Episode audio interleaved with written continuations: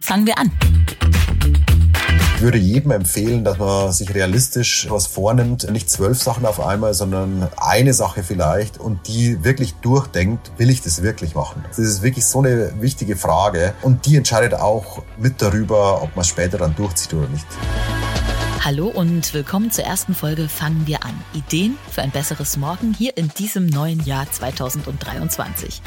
Ich bin Christina Deininger und ich hoffe sehr, dass ihr alle froh und gesund in dieses Jahr rübergerutscht seid und ich hoffe auch, dass ihr alle eure guten Vorsätze noch immer einhaltet. Ja, denn fast jeder nimmt sich fürs neue Jahr was vor. Will etwas ändern im Leben, eine andere Richtung einschlagen, endlich Sport treiben vielleicht, weniger arbeiten, eine neue Sprache lernen, mehr Zeit für Freunde und Familie haben, reisen, tanzen, das Mindset neu ordnen. Viele nehmen sich ganz schön viel vor. Mein Experte heute ist der Journalist Martin Wittmann. Der studierte Soziologe hat unter anderem für die FAZ und die Süddeutsche Zeitung gearbeitet und hat ein Projekt gewagt. Er hat sich zwölf Vorsätze fürs neue Jahr zurechtgelegt und die dann aber auch wirklich konsequent umgesetzt. Herausgekommen ist ein Buch. Wie ich einmal alles schaffen wollte, was ich mir schon immer vorgenommen habe, heißt es. Und wie das geht, endlich das zu schaffen, was man wirklich will, das verrät er uns hoffentlich heute. Herzlich willkommen bei Fangen wir an. Lieber Martin Wittmann.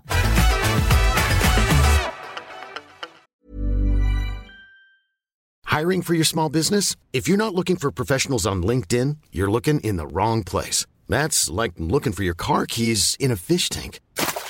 LinkedIn helps you hire professionals you can't find anywhere else, even those who aren't actively searching for a new job but might be open to the perfect role. In a given month, over 70% of LinkedIn users don't even visit other leading job sites. So start looking in the right place. With LinkedIn, you can hire professionals like a professional. Post your free job on linkedin.com slash people today. Hallo, vielen Dank für die Einladung. Heute geht's bei uns um Vorsätze und wir starten ja ins Jahr 2023. Hast du dir für 2023 was vorgenommen, Martin?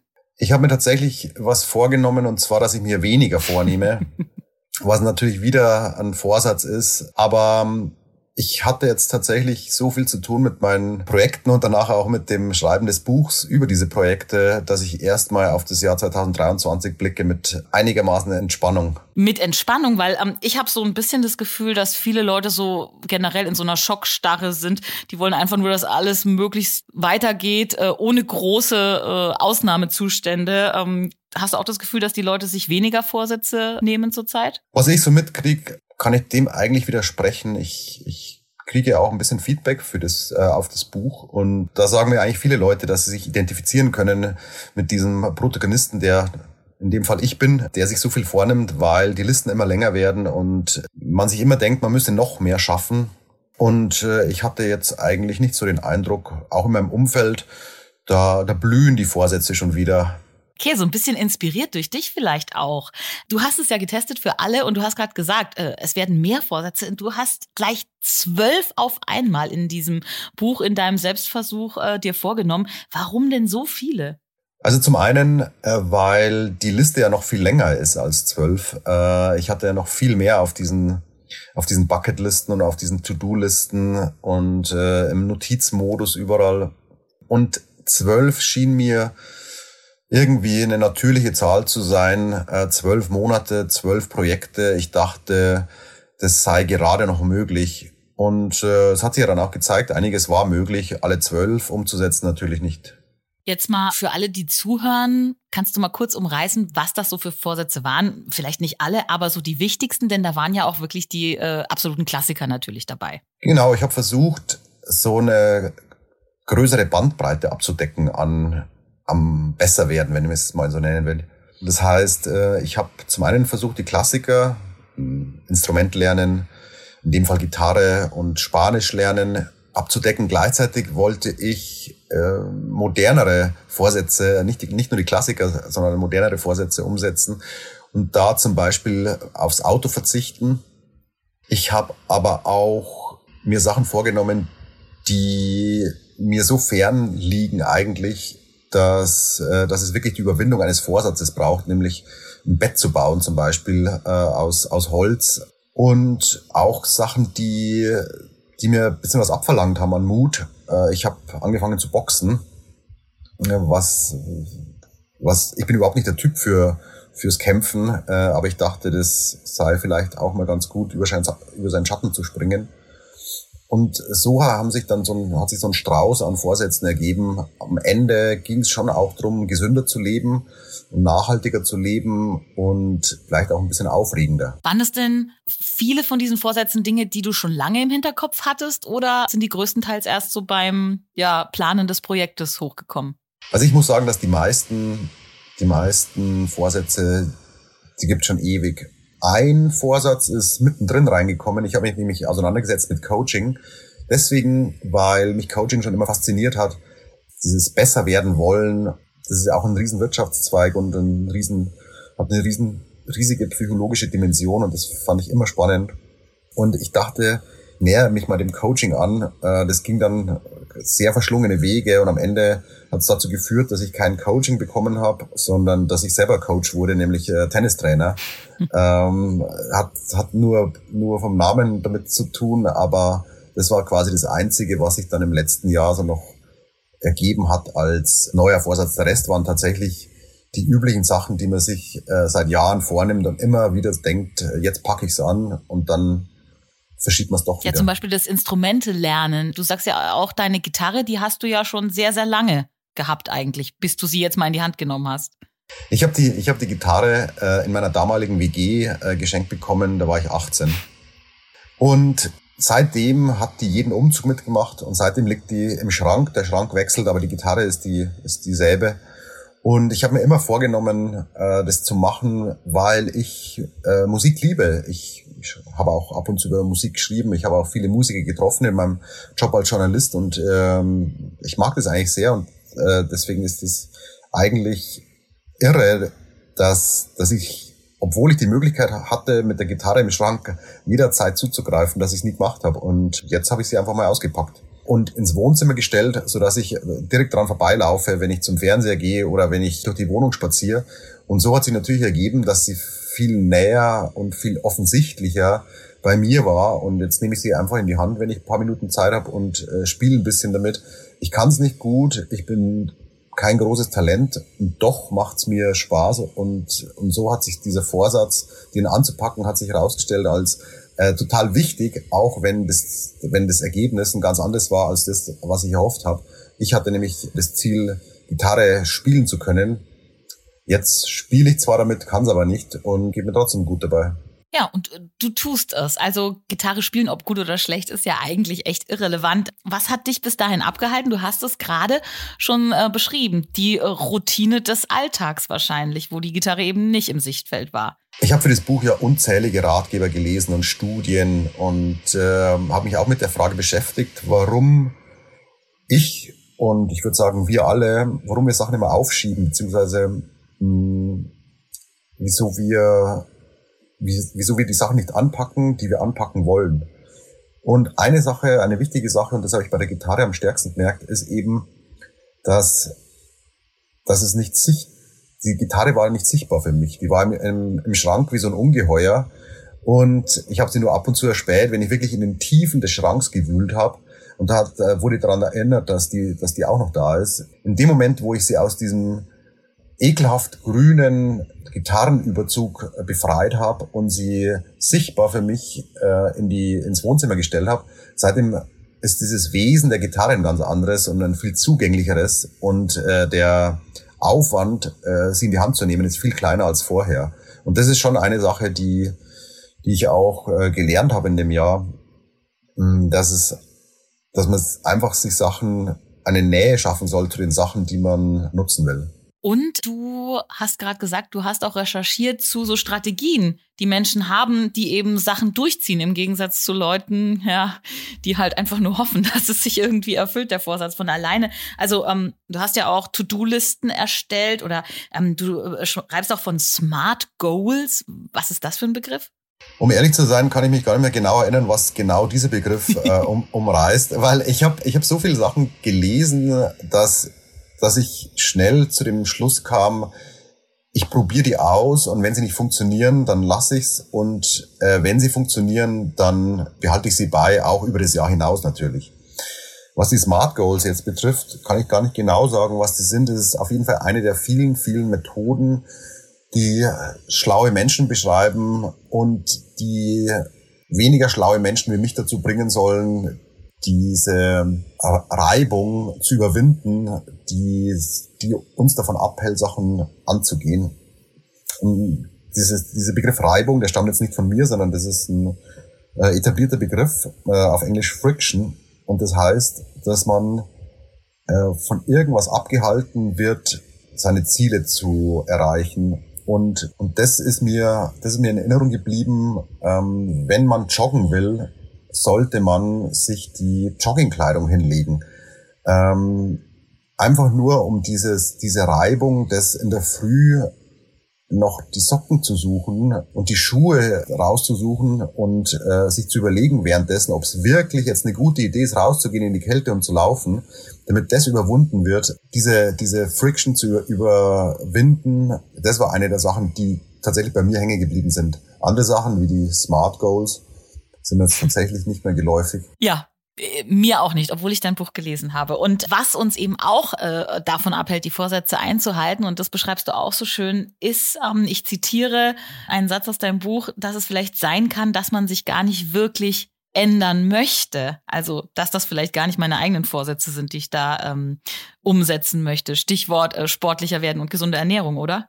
Genau. Ich habe mich auch mit Studien befasst, die die sich damit auseinandergesetzt haben, warum wir uns so einen Stress machen und woher der Druck eigentlich kommt. Und äh, da ist oft das Ergebnis gewesen, dass diese Erwartungshaltung, die man sich selber hat, dass das gar nicht die eigene ist, sondern dass die von außen kommt, dass, dass man ähm, Ziele hat, die nicht die eigenen sind. Man glaubt, es sind die eigenen, aber es sind nicht die eigenen, sondern es sind die Ziele anderer. Und äh, das ist schon mal ein Grund, warum man an diesen Zielen scheitert.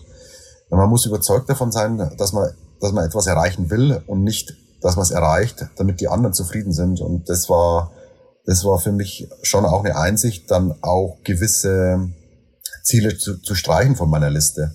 Ich habe zum Beispiel ge, äh, bis Oktober in diesem Jahr, also ich habe äh, ich habe viele Sachen parallel begonnen und manche Sachen nacheinander gemacht. Ich habe aber trotz der ganzen Weisheit, die ich mir angelesen habe, habe ich es nicht geschafft, zehn Monate lang mit dem Tanzen anzufangen. Ich hatte mir so, so fest vorgenommen, tanzen zu lernen. Ich dachte, das, das sollte man können und das wäre cool und elegant. Und dann war es Oktober und ich habe immer noch nicht angefangen damit. Und dann habe ich gemerkt, ah, ich glaube, wenn ich jetzt zehn Monate lang in einem Jahr, in dem ich mir alles, in dem ich alles umsetze, was ich mir vornehme, wenn ich zehn Monate lang das nicht angepackt habe, dann ist es vielleicht was, was ich eigentlich gar nicht will. Und dann habe ich es von der Liste gestrichen und es fiel mir genauso leicht von der Liste zu streichen wie, wie Projekte, die ich durchgezogen habe. Und ich kann, kann gut leben mit meinen beiden linken Füßen heute und ich kann nicht tanzen und es ist trotzdem, trotzdem völlig okay. Ist es denn wahrscheinlich auch so, dass wir uns einfach viel zu viel vornehmen, dass jetzt auch so der Jahreswechsel echt immer so ein, so ein Punkt ist, wo man plötzlich alles hochholt und ähm, sich dabei auch in der Regel eher übernimmt? Das ist auch ein Punkt. Wer sich zu viel vornimmt, der, der droht zu scheitern. Bei mir war es jetzt eine Ausnahme, weil ich mir wirklich so viele Sachen vorgenommen habe als Konzept, hm.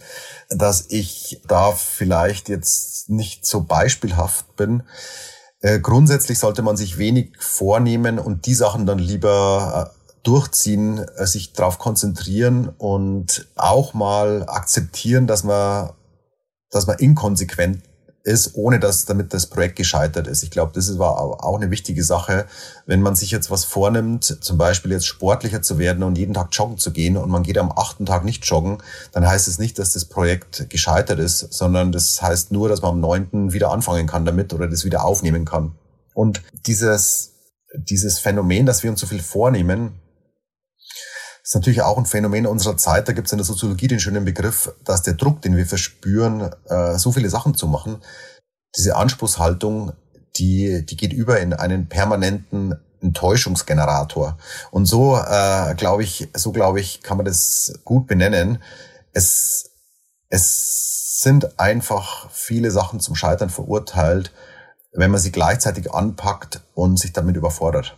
Stichwort einer der Vorsätze, den sich die meisten Menschen vornehmen zum Jahreswechsel, ist ja auf jeden Fall der, ich will sportlicher werden und mich gesünder ernähren. Und dem steht ja auch ganz oft jetzt gar nicht die eigene Person im Wege, sondern auch das Umfeld, in dem wir leben. Auch ich lebe in einer Familie mit mehreren Menschen, in einer Lebensgemeinschaft, in einem Haushalt, wo viele Individuen den Kühlschrank ähm, ja bestücken und sich was nehmen. Und es ist bei euch ja äh, auch so.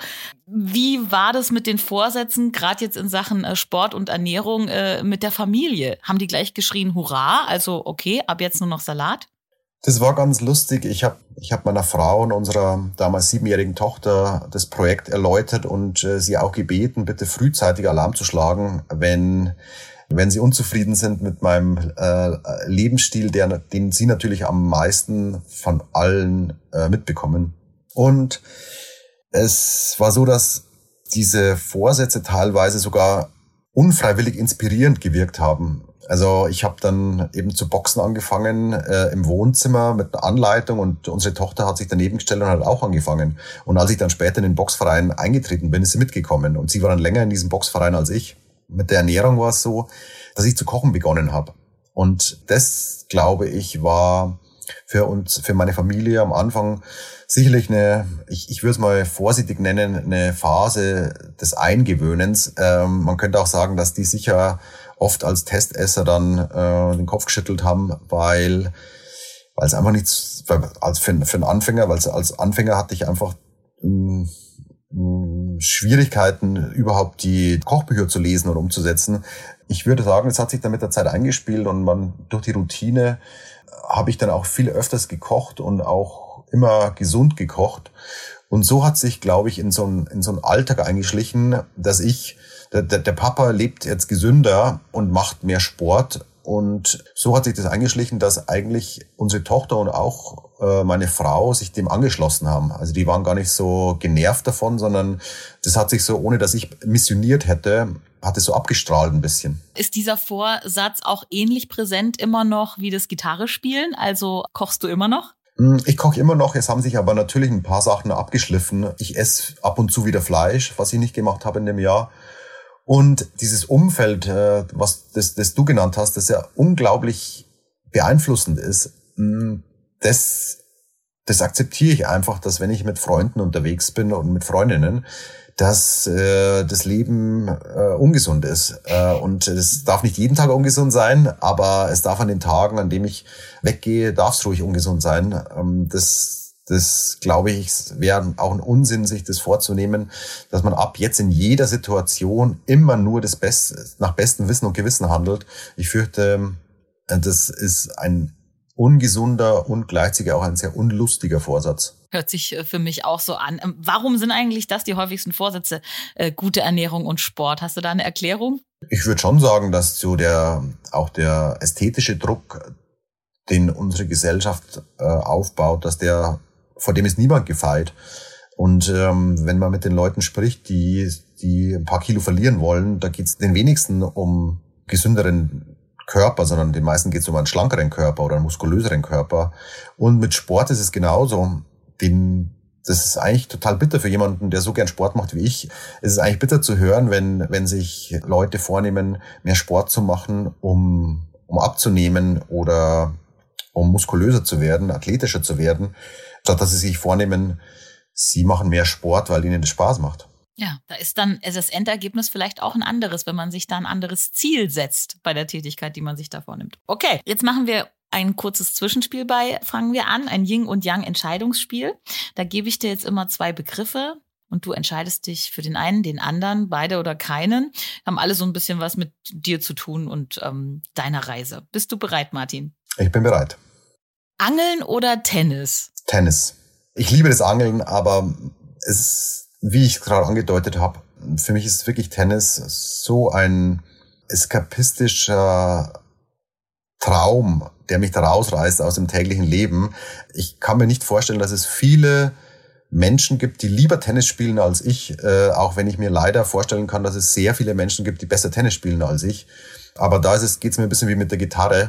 Selbst wenn ich nicht der beste Tennisspieler bin, ähm, bin ich vielleicht ein sehr leidenschaftlicher und das, das genügt auch. Tennis ein eskapistischer Traum, das merke ich mir jetzt mal. Das nächste Paar ist ähm, Bayern los oder Euro-Jackpot. Was ist lukrativer? Da würde ich zweimal sagen, dass ich dass ich da keine Hoffnung machen kann. es tut mir leid. Äh, ich habe weder bei, bei dem einen noch bei dem anderen gewonnen. Wenn es ums, wenn es tatsächlich um das um das Gewinnen geht, ähm, haben sich diese Lose für mich als totale äh, buchstäblich Nieten herausgestellt. Wenn es ums Soziale geht, wiederum waren die ganz, waren die ganz hilfreich. Ich habe mir nämlich so Bayernlose gekauft, die kosten, glaube ich, zwei Euro das Stück und hatte immer so fünf, sechs äh, im Geldbeutel. Und dann habe ich ab und zu, wenn ich Leute getroffen habe, seien es Kollegen oder Familie oder auch Freunde, habe ich die plötzlich aus der Tasche gezogen und verteilt. Und das ist nicht zu unterschätzen, das, mein Einsatz war 10 Euro. Danach gab's die spannende Phase. Jeder hat's aufgerissen, jeder hat sich gefreut, jeder hat's aufgerissen, jeder hat nachgeschaut. Die spannende Phase, ob man was gewonnen hat. Leider hat nie jemand irgendwas gewonnen. Und doch hat's dazu geführt, dass sich jeder überlegt hat, in diesem Gespräch, im anschließenden Gespräch, was würden wir jetzt machen, wenn wir reich werden würden? Und es hat, es, es war einfach nett auch wenn es ähm, nicht sehr lukrativ war. Coole Idee. Ja, beim nächsten Paar ähm, ist es ja auch anscheinend nur bei der coolen Idee geblieben. Hast du vorhin schon eigentlich beantwortet. Tanzkurs oder Spanischkurs? Ich, ich mogle mich um die Frage herum, weil ich den Tanzkurs nie ausprobiert habe. Vielleicht äh, hätte ich ihn ausprobiert, vielleicht wäre es so gewesen, dass das meine meine, meine neue Leidenschaft geworden wäre. Ich habe den Spanischkurs ausprobiert und nicht zum ersten Mal. Ich hatte einige Spanischkurse hinter mir und ähm, ich nehme den, ich nehme den Spanischkurs schon deswegen, weil ich weiß, dass er irgendwann wiederkommt und ich es mir mit ihm nicht verscherzen will. Das nächste Paar hat auch äh, für ganz viele Leute mit Selbstoptimierung und einem guten Leben zu tun. Bin gespannt auf deine Antwort. Früh aufstehen oder spät ins Bett? Absolute Lerche. Ich, äh, ich, ich, ich gehe ins Bett um 10 Uhr, versuch noch was zu lesen, schaff's nicht mehr als äh, wirklich eine halbe Seite irgendwas zu lesen, schlaf ein und wache im besten Fall zwischen fünf und sechs auf und äh, genieße diese ersten Stunden äh, in Ruhe wie kaum eine andere Phase des Tages. Ja, du beschreibst ja auch, dass man sich das auch richtig antrainieren kann, den Tag besser zu nutzen, indem man einfach sich ein paar Tage zwingt, früher aufzustehen und irgendwann wird es zum Selbstläufer. Also ich kann sagen, heute zum Beispiel ähm, bin ich um sechs aufgestanden, habe mich rausgeschlichen, damit äh, Frau und Tochter nicht aufwachen und bin durch die kalte Nacht mit dem Rad, durch den englischen Garten, durch den äh, dunklen zum eben zum Tennis gefahren und habe dann von sieben bis acht Uhr Tennis gespielt. Und danach kann man ganz normal den Tag starten. Und äh, ich fühlte mich den ganzen Tag über erfrischt und das sage ich dann ungefähr bis 21 Uhr oder 22 Uhr, bevor ich dann todmüde ins Bett fall und sozialer Ausfall bin. Stichwort sozial. Teamplayer oder Einzelkämpfer? Hm, ich überlege deswegen lange, weil ich von, von Natur aus ein Teamplayer bin, auf das Jahr zurückblickend, aber schon sagen muss, dass ich ein Einzelkämpfer war und ähm, das ist auch was, was ich ein bisschen vermisst habe wenn, wenn man sich so viel vornimmt und wenn man sich seinen Tag so hinkleistert in den Kalender, dann kommt man nicht umhin, Einzelgänger zu sein, auch weil dieses Teamplayerhafte, diese Abhängigkeit von jemand anderem, das kann man sich nicht leisten, wenn man so einen Kalendermarathon hinlegt, wie ich das in diesem Jahr gemacht habe. Man, man kann sich nicht auf andere einlassen und deswegen würde ich auch davon abraten, sich so viel vorzunehmen, es führt zwangsläufig dazu, dass man seinen eigenen Rhythmus entwickelt. Und was ich festgestellt habe, was keine schöne Feststellung war, dass andere Menschen diesen Rhythmus stören und äh, das zu einem, zu einem tatsächlich sozial schwierigen Leben führt. Interessant. Braucht man vielleicht äh, was vom nächsten Paar? Und das ist auch das letzte. Coaching oder Learning by Doing? Ich bin, ich bin ein dankbarer Schüler. Ich habe kein Problem damit, wenn mir jemand was sagt, was, was ich besser machen sollte oder besser machen könnte. Und ich finde, man kann sich ruhig Hilfe von außen holen. Ähm, mir ist es persönlich lieber, mir sagt jemand, was zu tun ist, bevor ich es ausprobiere und äh, scheitere dann. Ich weiß schon, es wäre edler, das auszuprobieren. In diesem Jahr hatte ich auch gar nicht die Zeit dazu, alles selber mir anzueignen, ganz langsam mit äh, Scheitern wieder aufstehen sondern da wurde ich lieber rumgehetzt von, von Trainern, Lehrern und Coaches und ich finde es nicht verwerflich in, in so einer Zeit äh, wie heute, wo man so viel Zugang hat zu Wissen und so viel Zugang zu Wissenden, dass man sich deren Wissen äh, zunutze macht. Das klingt jetzt alles so ähm, strukturiert. Die Leute, die jetzt zuhören und dein Buch noch nicht gelesen haben, die wissen ja nicht, dass du natürlich auch mal Durststrecken hattest und auch mal äh, Zweifel und fix und äh, fertig warst. Zur Halbzeit, glaube ich, äh, gab es mal so ein richtiges Tief. Ähm, du schreibst auch vom Begriff des Musturbierens. Also ähm, du warst zwischenzeitlich auch mal überfordert. Äh, war das Projekt aber je in Frage gestellt? Hättest du es auch abgebrochen? Mm, also der, der Begriff des Musturbierens stammt nicht von mir, muss ich dazu sagen. Ich fand ihn aber schon auch passend in dem Sinn, dass ich dachte, ich muss einfach sehr viel machen und ähm, alles, was ich nicht schaffe, ist eine Art Versagen. Ähm, wenn man davon ausgeht, dann bietet der ganze Tag Zeitinseln, äh, in denen man seine Projekte vorantreibt. Und plötzlich sind diese Zeitinseln sind eben keine Inseln mehr, in denen man sich mal kurz in die Hängematte legt, sondern jede Lücke im Kalender, jede Lücke im, im Tagesablauf bietet sich an, in einem der vielen Projekte, die ich angefangen habe, besser zu werden. Und da habe ich gemerkt, das ist, das ist mir einfach zu viel geworden. Das war einfach dann nicht nur das Unsoziale, was ich gerade angesprochen habe, hm, sondern auch, ich habe es auch körperlich gemerkt, man gerät in Stress und man ist, man lebt immer so ein bisschen in der Zukunft und zwar im schlechtesten Sinn. Ich war im, im Boxtraining und habe dann schon nachgedacht, wie ich das währenddessen nachgedacht, wie ich es später schaffe, rechtzeitig zum Spanischkurs zu kommen. Ich war im Spanischkurs gesessen und dachte mir schon, wie es am nächsten Tag weitergeht, wann ich den Wecker stellen muss. Und äh, das war eine Phase, wo ich gemerkt habe, ähm, jetzt komme ich an die Grenze, wo es keinen Spaß mehr macht. Und ich will das gar nicht so verteufeln, das war schon ein interessanter, interessanter Moment. Ich habe danach einfach meine Zeit ein bisschen flexibler eingeteilt und habe auch auf ein paar Sachen verzichtet. Und dann ging es auch. Und dann ging es nicht nur, sondern dann war ich auch im besten Sinne produktiv, dass ich, dass ich die Sachen, die ich gemacht habe, da war ich dann im Moment. Und das hat mir auch dann wahnsinnig Spaß gemacht. Und äh, ich hatte dann auch die, die Fortschritte, die ich gar nicht verteufeln will, sondern äh, die dann, die dann auch sehr befriedigend waren. Ich glaube, man muss nur die richtige Balance finden, sonst, sonst macht man sich fertig. Was ich auch total spannend finde, es geht ja ähm, bei deinen Vorsätzen ganz viel um diese Selbstoptimierungssachen oder Gitarre lernen, eine Sprache lernen, sportlicher werden, aber auch so ein bisschen um das gute Leben, dass das natürlich auch alles beinhaltet, aber eben auch so ein bisschen beinhaltet, ein guter Mensch zu sein und was Gutes zu tun, was ja, wenn man das richtig ähm, energisch in die Tat umsetzen will, auch Zeit kostet. Aber da hast du ja auch eine gute Lösung. Äh, Gutes tun geht auch sehr schnell und effektiv mit Geld. Mm, das stimmt. Es, ich ich, ich habe am Anfang des Jahres gehofft, dass ich meine, meine soziale Ader, die, die nach der Schule so zu pulsieren begonnen hat, ähm, da war ich Busfahrer bei Malteser in meinem Zivildienst. Ich dachte, dass ich die so ein bisschen wiederbeleben kann. Habe ich dann auch informiert und äh, mir ist schnell klar geworden, dass, dass es genügend Möglichkeiten gäbe, sich sozial zu engagieren, sei es Nachhilfe oder Behördengänge für, für Migranten, es, es, alte Menschen, die, mit denen man spazieren geht, es gäbe genügend.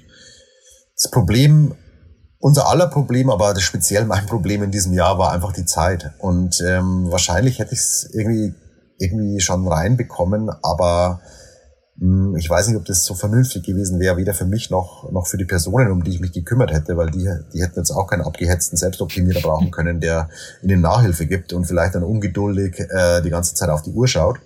Und deswegen ähm, habe ich es dann tatsächlich mit Geld probiert. Ich habe sehr nahe Sachen unterstützt, wie die Gewerkschaft, äh, oder ich bin in die Gewerkschaft eingetreten, besser gesagt.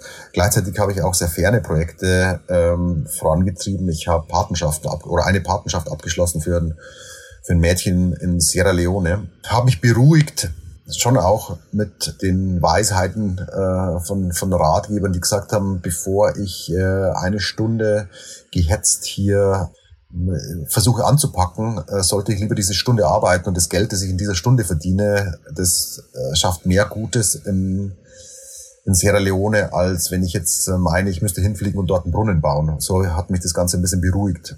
Mm, das, das Lustige war natürlich, dass diese Partnerschaft in, in Sierra Leone, die, die endete, oder die, die läuft immer noch, aber die hatte eine, eine interessante Wendung. Ich hatte ähm, die Patenschaft abgeschlossen für ein Mädchen und habe dann auch währenddessen immer von dieser Organisation, die das mir ermöglicht hat, sie zu unterstützen, von der habe ich immer so News bekommen aus Sierra Leone, wo es äh, für Frauen und für junge Mädchen sehr schwer ist, sich zu bilden, überhaupt sich zu emanzipieren. Und ähm, da dachte ich die ganze Zeit, dass besser kann ich mein Geld gar nicht anlegen, äh, als dieses Patriarchat in, in Sierra Leone äh, äh, zu stürzen. Nach diesem Jahr, diese Partnerschaft läuft immer noch, aber nach diesem Jahr habe ich dann eine E-Mail bekommen von der Organisation, in der mir mitgeteilt wurde, dass bei der, bei der Anmeldung des Mädchens leider ein Fehler passiert ist und das Mädchen in Wirklichkeit ein Junge sei. Und äh, das Mädchen heißt nicht Maserei, sondern der Junge heißt Moserei. Und äh, ich habe jetzt ein Jahr lang einen, einen äh, Jungen unterstützt. Äh, meine Antwort war, dass es äh, für Jungen sicher auch schwer ist in, in Sierra Leone und deswegen äh, ist es auch völlig okay. Aber im Grunde ist es so, äh, wie du sagtest, mh, hm, ich habe hab mich ein bisschen rausgekauft aus der, aus der sozialen Schuld nichts zu machen. Und da, da fand ich es aber ganz interessant, dass es ja trotzdem äh, der Name des Kindes auch mit M begonnen hat. Ähm, das hast du ja auch ganz treffend analysiert, ähm, dass du dich da gleich verbundener gefühlt hast, psychologisch, weil dein Vorname auch mit M beginnt. Äh, mir, mir war das natürlich nicht bewusst, aber äh, auch eine der Studien, die ich gelesen habe, die, die hatten so Versuche gemacht und da war es tatsächlich so, dass Notleidende eher unterstützt wurden, wenn sie mit dem gleichen Buchstaben begonnen haben wie der eigene Name. Ich fand das interessant und es kann natürlich auch so sein, Who knows? Ich glaube, dass dem, dem Kind, das ich unterstütze, relativ egal ist, ob ich es unterbewusst wegen des Vornamens gemacht habe oder nicht. Ich muss dir sagen, same hier. Ich habe bei der gleichen Organisation auch ein Patenkind und auch dessen Name beginnt mit demselben Buchstaben wie mein Vorname. Deswegen ähm, fand ich das echt erstaunlich. Aber, aber vielleicht weiß die Organisation um diesen Effekt und, und macht es so. Es wäre, fände ich, fänd ich äh, nicht hinterhältig, sondern nur clever. Absolut. Gesagt. Stichwort clever. Ist es clever, ähm, sich so viel vorzunehmen, ein Jahr durchzuziehen, Vorsätze zu verwirklichen, so wie du es gemacht hast? Würdest du das als Rezept an äh, alle da draußen weitergeben? Ich würde es nicht als Rezept weitergeben, auch wenn äh, ich hier wirklich nicht als Opfer spreche, sondern mir hat es wirklich viel gegeben, auch das Jahr. Und es, ich bin immer noch verheiratet und äh, wurde auch nicht äh, zu Hause rausgeschmissen. Es, äh, es, es gibt äh, niemanden in meinem Umfeld, dem, dem ich auf den Keks gegangen bin, äh, offenbar. Und viele meiner Freunde und auch vor allem Kollegen, die, die haben, als sie erfahren haben, dass ich jetzt ein Buch drüber geschrieben habe, die haben das gar nicht äh, mitbekommen was ich da geleistet habe und äh, wie ich da, da unterwegs war, was mir schon auch gezeigt hat, dass auch keine Wesensänderung da war. Deswegen bin ich jetzt ganz, ganz froh, dass ich es gemacht habe. Nochmal machen würde ich es aber nicht. Das ist, das, das wäre einfach zu viel auf einmal. Ich würde jedem empfehlen, dass man sich realistisch, dass, dass man sich realistisch was vornimmt, äh, nicht zwölf Sachen auf einmal, sondern eine Sache vielleicht und die wirklich durchdenkt. Mit Durchdenken meine ich nicht nur, wie gehe ich das an, und äh, wann habe ich Zeit dafür, sondern vielleicht sich erstmal denken, anschließend an das, was ich vorher gesagt habe, will ich das wirklich machen? Das, glaube ich, ist so ein wichtiger, das ist wirklich so eine wichtige Frage, weil, und die entscheidet auch mit darüber, ob man es später dann durchzieht oder nicht. Das ist ja schon fast ein Schlusswort und beschreibt ja auch so ein bisschen, dass man eine Vision haben sollte von dem, wo man hin äh, möchte. Und ähm, deswegen frage ich dich jetzt am Schluss von Fangen wir an nach deiner Vision. Ähm, ja, vielleicht für ein gutes Leben. Was würdest du da für uns alle dir vornehmen? Mm, ich kann, ich kann nur für mich sprechen und ähm, was ich gelernt habe in dem Jahr, neben diesen ganzen Selbstoptimierungssachen war schon auch, was es heißt, glücklich zu sein. Und ich meine es gar nicht esoterisch, äh, sondern tatsächlich auch wissenschaftlich. Ich habe mich ja mit so vielen Büchern auseinandergesetzt, die die Ratgeber waren, aber die auch so mh, hm, Lebenshilfe hört sich so ein bisschen abschätzig an, aber ich, würde mal sagen lebensnahe Ratgeber. Und äh, auch wenn ich mir vorgenommen genommen hatte, nicht übers Glück zu recherchieren, kam mir das dann doch irgendwie so dazwischen rein. Und äh, da, glaube ich, war das, was bei mir hängen geblieben ist, und das habe ich vorher auch schon angedeutet, die Glücksforschung, die am, am längsten und am belastbarsten ähm, unternommen wurde, die hat herausgefunden, dass die Menschen, die sich glücklich schätzen, dass, dass die gute Beziehungen hatten. Gute Beziehungen eben nicht nur äh, zum Partner, sondern mh, hm, das beginnt bei, bei der Familie und geht über die Freund, Freunde und Bekannten, aber auch zu den Kollegen. Und ähm, wenn mehrere Studien das über Jahrzehnte herausfinden, dann glaube ich, kann man das ernst genug nehmen und kann dem vielleicht eine Chance geben. Und das heißt, meine Vision wäre äh, keine, die die Welt rettet, sondern eher eine, die die Leute ein bisschen glücklicher macht. Und da würde ich, da würde ich behaupten, äh, wenn man sich mal die eigene Selbstoptimierung ein bisschen zurückschiebt und sich darauf einlässt auf äh, Spontanes mit, äh, mit anderen Menschen, dann ist man danach vielleicht glücklicher, als wenn man zehn Kilometer gelaufen ist und äh, sich einen Proteinshake danach äh, gegönnt hat finde ich, klingt sehr, sehr gut und erstrebenswert. Und einen schönen Satz, den du auch zitierst in deinem Buch, finde ich, ähm, von Rolf Dobelli, das gute Leben ist kein Zustand. Ne? So ist es. Was mich aber natürlich auch ein bisschen genervt hat äh, in dieser Zeit, weil ich in diesem Jahr natürlich oft das Gefühl hatte, ah, jetzt habe ich es geschafft. Aber natürlich, es geht immer weiter und es ist im Positiven zu sehen, aber natürlich auch, wenn man den Anspruch hat, man will besser werden, dann äh, in jeglicher Hinsicht, dann hat es natürlich auch die Schattenseiten, dass man immer irgendwas findet, was man verbessern könnte. Wenn man jetzt äh, was hat, vielleicht ein, zwei, drei Vorsätze vom Experten, der das jetzt ausgetestet hat, ein Jahr lang, welche beiden Tipps kannst du uns zum Schluss an die Hand geben, um unsere Vorsätze wahr werden zu lassen? Ich würde als sehr konkreten Vorschlag, würde ich sagen, ähm, für viele Leute wäre es äh, ein fast lebensverändernder Kauf, sich Fahrradtaschen zuzulegen. Bei mir war das wirklich so. Ich habe jetzt wirklich nachgedacht, wie konkret ich werden kann, aber ich äh, oftmals sind äh, große Veränderungen zurückzuführen auf sehr kleine Veränderungen. Und das muss ich wirklich sagen, das komplette Fahrradfahren hat sich bei mir geändert. Ich fahre weniger Auto, ich bin mehr an der frischen Luft und ich bin, ich bin sportlich unterwegs und bekomme auch mehr mit von, von München, der Stadt, in der ich wohne, seit ich einfach mehr Fahrrad fahre. Äh, und das hat in erster Linie damit zu tun, dass ich kaum mehr Gründe finde, mit dem Auto zu fahren. Und die Gründe, die ich früher fand, das waren vor allem Sachen, dass ich irgendwas rumtransportieren musste. Das heißt, es fängt beim Laptop an und geht über irgendein Paket oder so. Sportsachen, Bücher. Und ich habe jetzt, ich hatte mir zwei Fahrradtaschen gekauft, gar nicht mal für den Zweck, sondern für eine, für eine Reise. Und jetzt merke ich, da passt alles rein und seitdem fahre ich mit dem, mit dem Fahrrad mehr, als ich es mir je vorgenommen habe. Sehr gut. Und noch einen zweiten Tipp vielleicht? Einen zweiten Tipp, äh, als zweiten Tipp würde ich sagen, wenn man in ein Restaurant kommt, sich als erstes die vegetarische Karte anzuschauen. Und zwar aus dem einfachen Grund, wenn man sich vornimmt, kein Fleisch mehr zu essen, dann klingt es erstmal total äh, lebenseinschränkend. Wenn man in ein Restaurant geht und klappt die Karte auf, dann kommen erstmal die verschiedenen Tiere, verschiedene Fleisch, Fleischarten, die für das, für das Gericht zur Verfügung stehen. Und ganz hinten kommt die vegetarische Karte. Und ich habe für mich festgestellt, ich gehe in ein Restaurant und bin hungrig und ich beginne bei der vegetarischen Karte und plötzlich finde ich da Sachen, auf die ich gar nicht gekommen wäre und werde, ohne dass ich es will, zum fast Vegetarier, einfach nur ähm, durch diesen kleinen Lifehack. Ja, ich ähm, glaube, das habe ich auch in deinem Buch gelesen. Das ist einfach die positive Affirmation. Also, dass du nicht die ganze Zeit sagst, ich esse jetzt kein Fleisch mehr, sondern ich esse jetzt richtig coole, fleischlose Alternativen. Genau, dieses ins Positive drehen, das, ähm, das hilft oft und selbst bei diesen Vorsätzen, die am Anfang irre furchteinflößend klingen, wenn man sie umformuliert äh, in, in Sachen, die man, die man will und nicht in Sachen, auf die man jetzt verzichten muss, dann äh, klingt das alles schon viel angenehmer.